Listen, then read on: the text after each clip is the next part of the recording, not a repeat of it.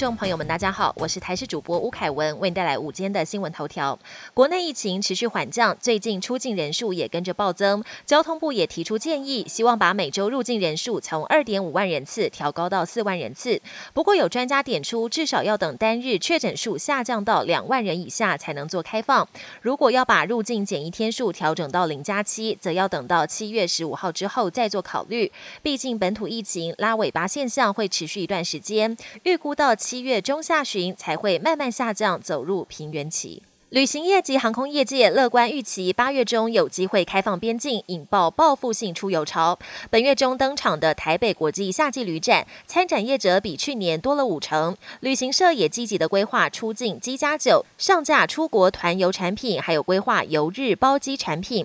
学者建议指挥中心明确的定出松绑条件，例如确诊率或死亡率等标准，让观光业可以及早为开放边境预做准备。国家教育研究院定时编修国语词典，不过最近一次大篇幅征修，距今已经三十年。近期在官网公开征求本土新兴词语跟流行语，例如“四八四”、“超曲”、“浪浪”等词，至今已经收到网友提供高达三千多个词汇，由十名专家学者组成工作小组审核，预计明年公布编纂结果，将编列到第六部词典系统的台湾新兴词语汇编。团队也会将有趣的流行语或是网络用语。纳入讨论。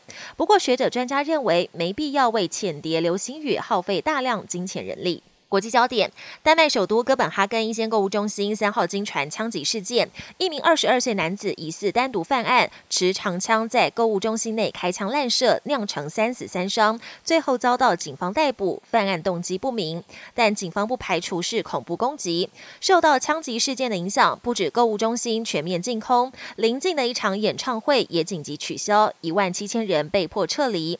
丹麦王室也被迫取消当天下午的公开行程。利比亚国内爆发示威动乱，一号起连续几天，首都以及许多城市纷纷串联起来，发动大规模反政府示威，成千上万的民众走上街头抗议政府无能，一些群众甚至闯入地方议会纵火，场面非常失控。澳洲新南威尔斯省降下暴雨，在大城雪梨和郊区引发洪灾，目前已知有一人死亡。不过气象单位警告，这一次的洪水规模有可能超越今年稍早的洪灾，部分地区二十四小时内降下了一个月的雨量，数千人紧急撤离。